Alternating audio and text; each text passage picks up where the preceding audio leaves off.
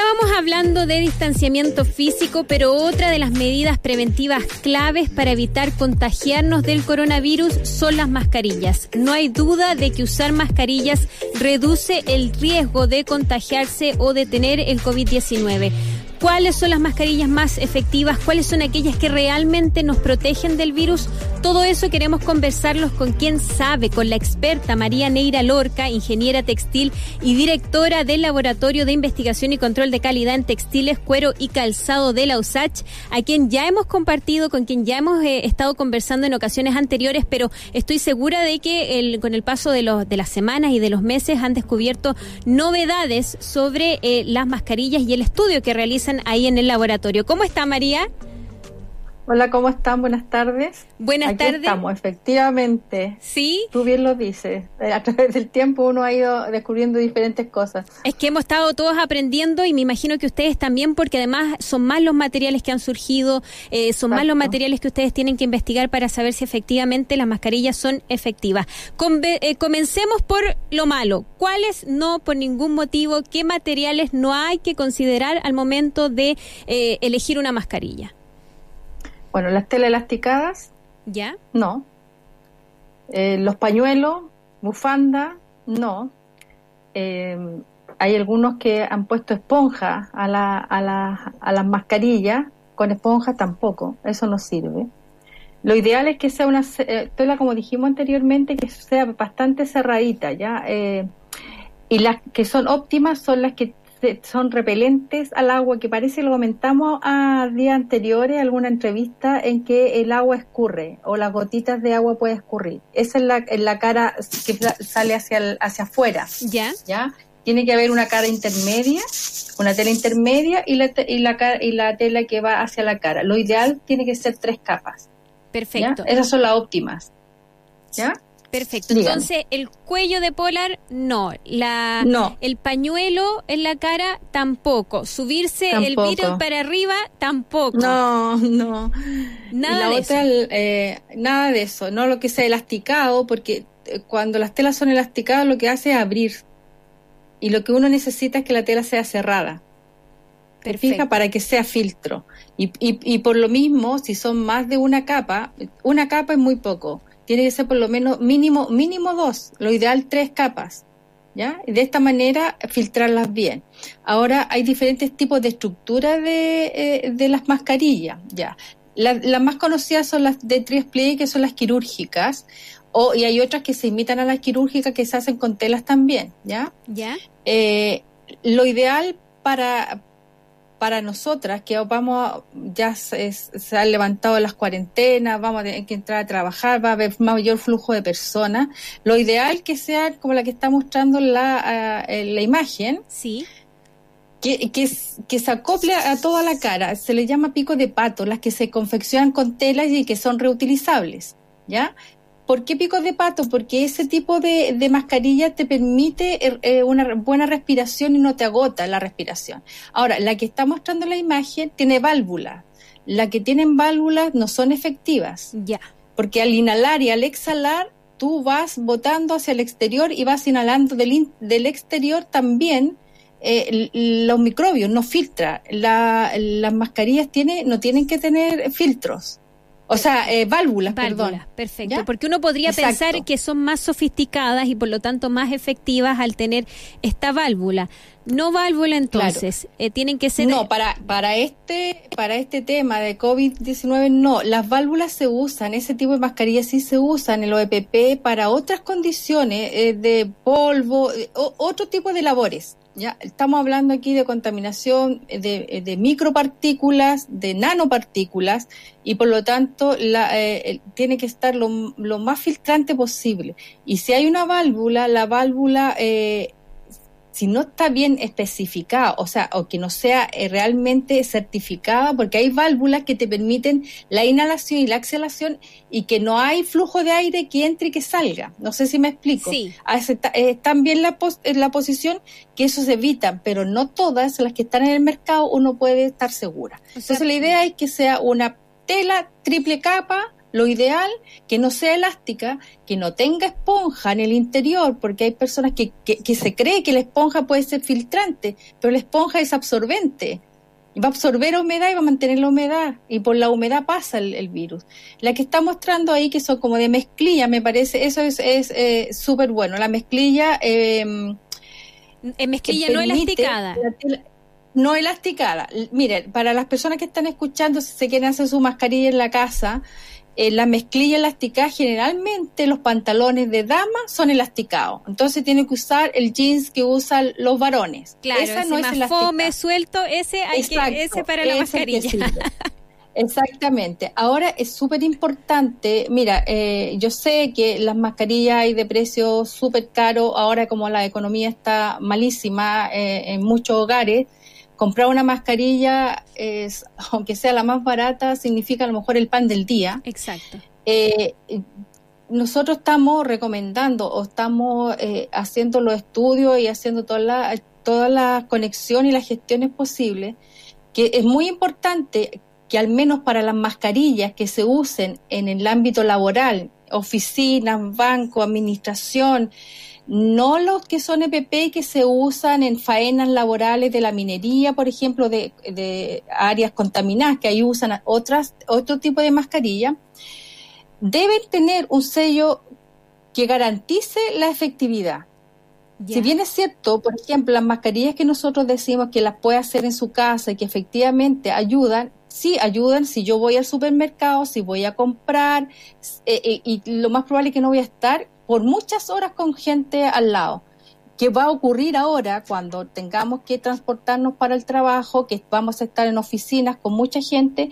Esas mascarillas que se van a usar en el ámbito laboral deben tener un sello de certificación que garantice su efectividad. Ya.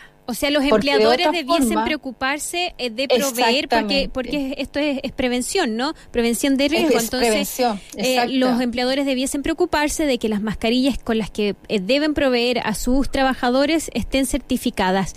¿Y, y, quién da esta certificación? ¿Cómo la persona puede o el empleador puede garantizar de que la mascarilla que va a adquirir para sus trabajadores está certificada y no le han puesto un sello por ahí? Mira, el afortunadamente, eh, el laboratorio nuestro es el único laboratorio que ha implementado todos los ensayos para certificar mascarillas, ya sea quirúrgicas o sociales o, como también les llaman higiénicas, ¿ya? Eh, tenemos todos los ensayos implementados con normas eh, europeas y americanas y estamos, ya tenemos bastantes solicitudes de certificación. Hasta ahora no es obligatoria la certificación pero sí es súper importante. Entonces, eh, eh, tal vez en, unos, en un tiempo más sí haya algún exento o algún reglamento que exija que sean certificadas, que tengan el sello certificado. Y lo más probable que sea acá, que seamos nosotros quien generemos esa certificación. Ahora, si vamos a... Porque, eh, Perdón, sí, no, sí. terminemos la idea entonces de la certificación porque es importante recalcarlo. hay muchas mascarillas que vienen con sello de certificación, pero el sello que trae el envase es una certificación de la empresa de gestión, no del producto. Ya. Entonces tiende a confundirse. Yo he visto muchos envases de mascarilla con un sello de certificación, hizo algo, un número X. Pero ese, esa certificación es para la gestión de la empresa, no tiene que ver con el producto. Perfecto. Entonces, tiene que haber una certificación tanto para las mascarillas quirúrgicas que vamos a usar en salud, y las mascarillas que nosotros ahora vamos a tener que acostumbrarnos a usarlas, yo creo que por mucho tiempo. Eso, justamente nos estaban preguntando cuánto, por cuánto tiempo cree usted que vamos a tener que usar mascarilla eh, hasta que haya una vacuna, algún tratamiento probablemente, si esto no va a parar de otra forma.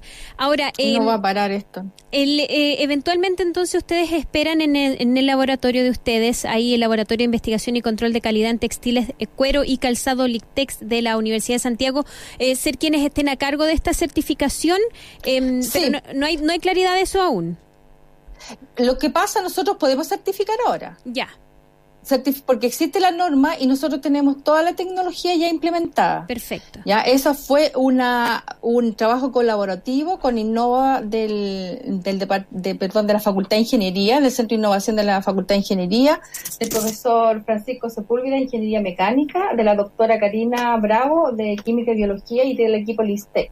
Ya, eh, en ese trabajo colaborativo pudimos implementar todos los ensayos para certificar mascarillas quirúrgicas y sociales para certificar y validar pantallas faciales y ropa quirúrgica. Perfecto. Ya, ya tenemos todos los ensayos implementados. No hay otro laboratorio en Chile que esté en esas condiciones. María, yo creo que se le desconectó el micrófono porque estábamos escuchándola súper cerca y ahora se nos alejó un poquito, pero mientras tanto nos acomodamos. se me desconectó.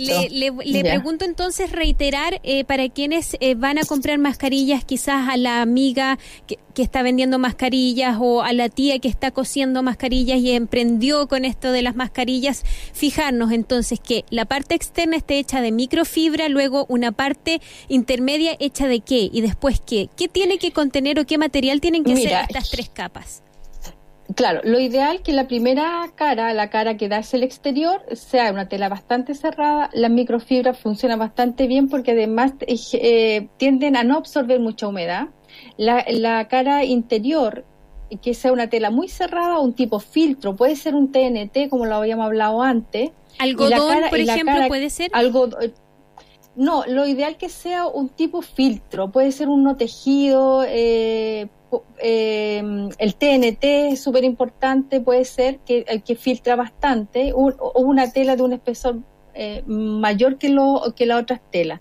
Y la, y la tela que da hacia el rostro, esa es importante que sea de algodón o de un tejido suave. Para las personas que son alérgicas. Tiene que haber ahí un, un algo que no, te que no te provoque alergia el uso de eh, estas pantallas faciales transparentes no reemplaza el uso de la mascarilla que debemos tener pegada a la, a la nariz y a la boca. Que recordar de paso que la mascarilla debe cubrir la nariz y la boca porque uno hoy en día ve de todo, ve las mascarillas por acá. Y el mentón, claro, exacto, mentón, boca y nariz, todo cubierto. Entonces, ¿qué podemos eh, recomendar respecto de las pantallas faciales? Las pantallas faciales tienen que ir con mascarilla.